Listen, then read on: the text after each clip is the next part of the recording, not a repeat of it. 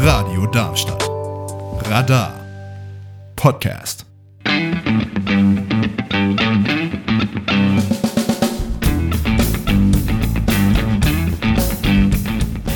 Kabarett und Co.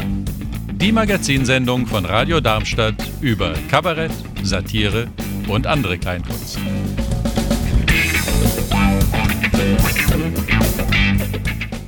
Es denn nur, Rainer? Geht's von nun an bergab oder geht's von nun an bergauf? Tja, das ist genau die Frage, die wir heute klären wollen. Und zwar geht es darum, dass wir vielleicht versuchen sollten, diese Pandemie jetzt nicht nur als die absolute Katastrophe zu begreifen.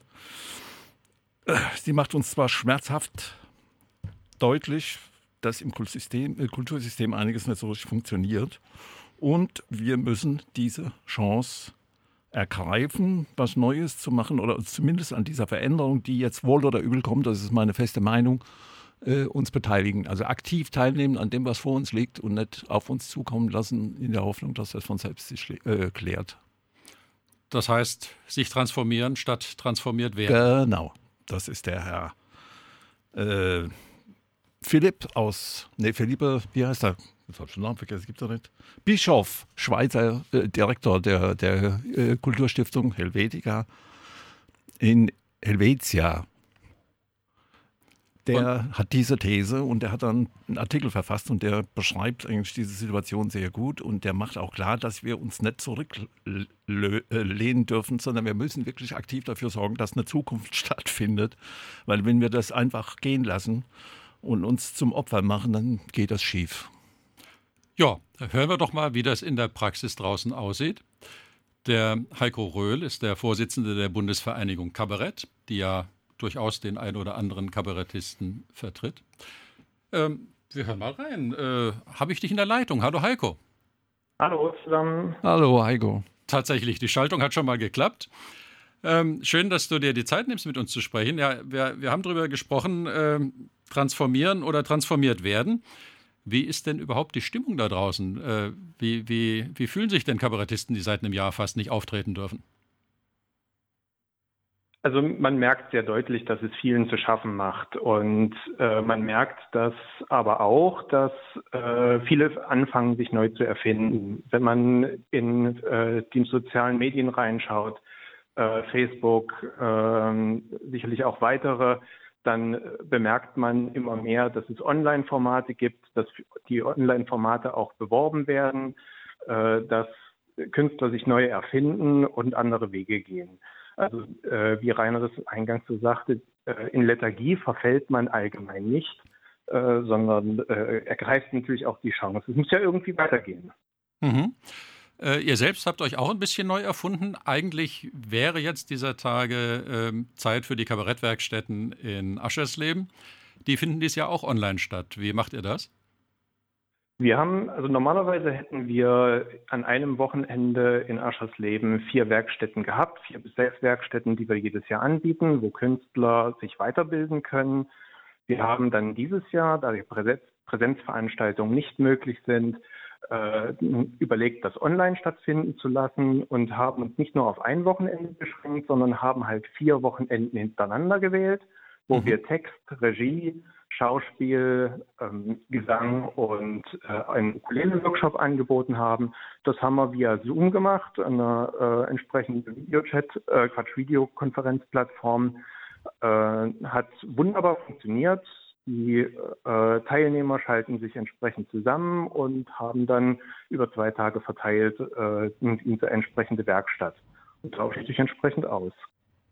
Mhm. Hat natürlich den Nachteil, dass man nicht die Möglichkeit hat, äh, ja, in Pausen noch miteinander zu, mal zu schnacken und sich auszutauschen, dass auch der große Austausch fehlt. Äh, normalerweise hätten wir so 30 bis 50 Leute vor Ort gehabt. Das ist natürlich eine ganz andere Form von Stimmung. Aber wenn eben nichts stattfindet, dann findet auch nichts statt. Und so ist das, glaube ich, ein sehr guter Ersatz gewesen. Okay. Und äh, am Samstagabend habt ihr ein Format auch äh, ins Digitale übersetzt, äh, das es sonst bei den Werkstätten immer gibt. Ihr trefft euch dann auch abends, habt eine Bühne und da kann jeder einfach in einer offenen Bühnenform äh, präsentieren, was immer er zeigen möchte, was immer er vielleicht auch ausprobieren möchte. Und das war diesmal auch eine Zoom-Konferenz. War das schwierig, die Kabarettleute dazu zu bringen, da mitzumachen? Nein, schwierig erstmal nicht. Also wir hatten die, die Idee, das ebenfalls als Zoom-Konferenz durchzuführen und haben dann mal rumgefragt, wer würde sich denn beteiligen wollen und hatten sofort neun äh, Darsteller, die Interesse hatten. Von denen sind dann nach entsprechender Technikprobe sind dann auch tatsächlich acht aufgetreten. Also wir hatten kurz mit jedem äh, einmal durchgeprobt, wie funktioniert das mit der Qualität, wie funktioniert das mit der Technik. Es hatten sich alle auch ziemlich schnell genau darauf eingestellt. Ich glaube, bis auf zwei waren auch alle schon geübt, hatten das entweder über die Werkstätten oder über eigene Online-Formate auch schon betrieben, sodass also äh, alles recht schnell eingestellt war. Und dann sind wir mit acht, äh, mit acht Darstellenden gestartet. Klasse. Ihr habt ja eines anders gemacht, als, als man das äh, vielfach kennt. Ihr hattet ja eben nicht eine Bühne, auf der die aufgetreten sind und habt die dann abgefilmt und gestreamt, sondern ähm, die, die Auftretenden haben das ja quasi auch aus ihren Homeoffices gemacht. Richtig. Also wir haben, äh, dadurch, dass es im Prinzip eine Konferenz war, hatten wir äh, gebeten, alle stumm zu schalten, beziehungsweise ich habe dann technisch ein bisschen nachgeholfen. Und äh, derjenige, der also jetzt den Auftritt äh, machen wollte, hat sein Mikro und seine Kamera eingeschaltet und äh, seine äh, Nummer sozusagen dargeboten. Und das hat tatsächlich funktioniert. Ich habe es mir angeschaut. Ähm, war, war halt auch total unterschiedlich und man hatte den Effekt, den man, glaube ich, inzwischen aber ähm, auch aus, aus beruflichen Kontexten kennt. Du, du schaust halt wirklich bei den Leuten ins Wohnzimmer. Ne? Also es waren einige Zuschauer in der Tat, die äh, ihre Kameras auch angelassen haben, sodass also der, der Künstler, der normalerweise ein unmittelbares Feedback äh, aus dem Publikum bekommt, sei es durch Blickkontakt oder eben tatsächlich durch auch durch Szenenapplaus oder Zwischengeräusche, ähm, musste dafür auf weitgehend verzichten. Da jetzt aber zum, äh, zum Teil dann eben auch die, äh, die zugeschalteten Kameras hatte dann also wieder einen gewissen visuellen Kontakt. Andere Zuschauer haben davon Abstand genommen. Mhm. Und äh, das ist jetzt so ein Format, wenn du sagst, die erfinden sich neu, äh, das, das äh, machen Kabarettisten inzwischen, das, das äh, kennen die, mit sowas experimentieren die. Ja, also es ist mir äh, zumindest äh, schon, also es ist mir schon an einigen äh, Stellen begegnet, dass das äh, in, in dieser oder in ähnlicher Form betrieben wird. Natürlich ist äh, bei vielen ist das Streamen äh, dann äh, verbreiteter, weil man es eben wirklich einmal aufnimmt und dann auch ins Netz stellt. Äh, Live-Auftritte äh, sind dann natürlich äh, auch über Stream natürlich möglich, aber oder eben über die Konferenzen möglich, sind natürlich auch ein ganz anderes, ähm, wie soll man sagen, ein anderes Feeling, was man dabei erlebt, wenn ein Live-Auftritt ist. Aber auch das ist durchaus schon verbreitet. Mhm. Super, dann bleibt eigentlich nur eine Frage, aber ich weiß nicht, ob wir beide die miteinander klären können, äh, nämlich wie man, wie man damit Geld verdienen kann.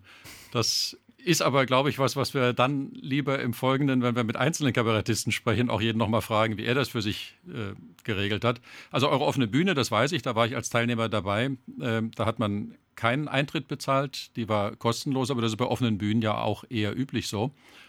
Ähm, da da geht es oft gegen Hutgeld, gegen Spende. Ne? Also dadurch, dass wir ein gemeinnütziger Verein sind, äh, stand das jetzt erstmal nicht in unserem äh, primären Interesse. Ja. Äh, langfristig müssten wir natürlich auch darüber nachdenken, wie man, wie man das dann gestaltet. Da gibt es diverse Möglichkeiten, aber da bin ich noch kein Fachmann für. ja, wir werden alle zu Fachleuten in Bereichen, in die wir gar nicht rein wollten, aber erleben dabei natürlich auch spannende Herausforderungen. Also ich fand es ich fand's extrem spannend, in meinem Wohnzimmer zu sitzen und äh, acht Kabarettleute zu sehen, die in ihrem Wohnzimmer sitzen und von dort aus ihre Nummern darbieten. Und ich fand es, wie du gesagt hast, tatsächlich auch extrem spannend, dass man den Blick hatte auch auf andere Zuschauer und da auch einfach ein, ein Feedback mitbekommen hat, so wie man sich ja sonst auch im Zuschauerraum einfach umschauen kann und sieht, wie es den anderen gefällt. Mhm. Wir hatten auch durchaus ein sehr positives Feedback, sowohl vom, vom Publikum als auch von den Darstellenden die sagten, es ist halt auch für sie eine komplett neue Erfahrung gewesen oder eine interessante Erfahrung gewesen. Und äh, ich, ich hatte den Eindruck, dass es rundherum ganz gut ankam. Super. Sehr schön, ja. Dann sage ich ganz herzlichen Dank, dass du uns diese Eindrücke geliefert hast. Wir sind schon am Ende von unserem kurzen Gespräch und äh, haben in der Warteschlange, in unserer Telefonwarteschlange noch ein paar Kabarettleute, die dann auch aus ihrem persönlichen Erfahrungsschatz berichten. Ganz lieben Dank Wunderbar. und der Bundesvereinigung weiterhin tolle Veranstaltung. Auch wenn es jetzt Vielen erstmal Dank. online ist. Ja, durchhalten. Vielen Dank, auf Wiederhören. Genau Tschüss. so. Tschüss.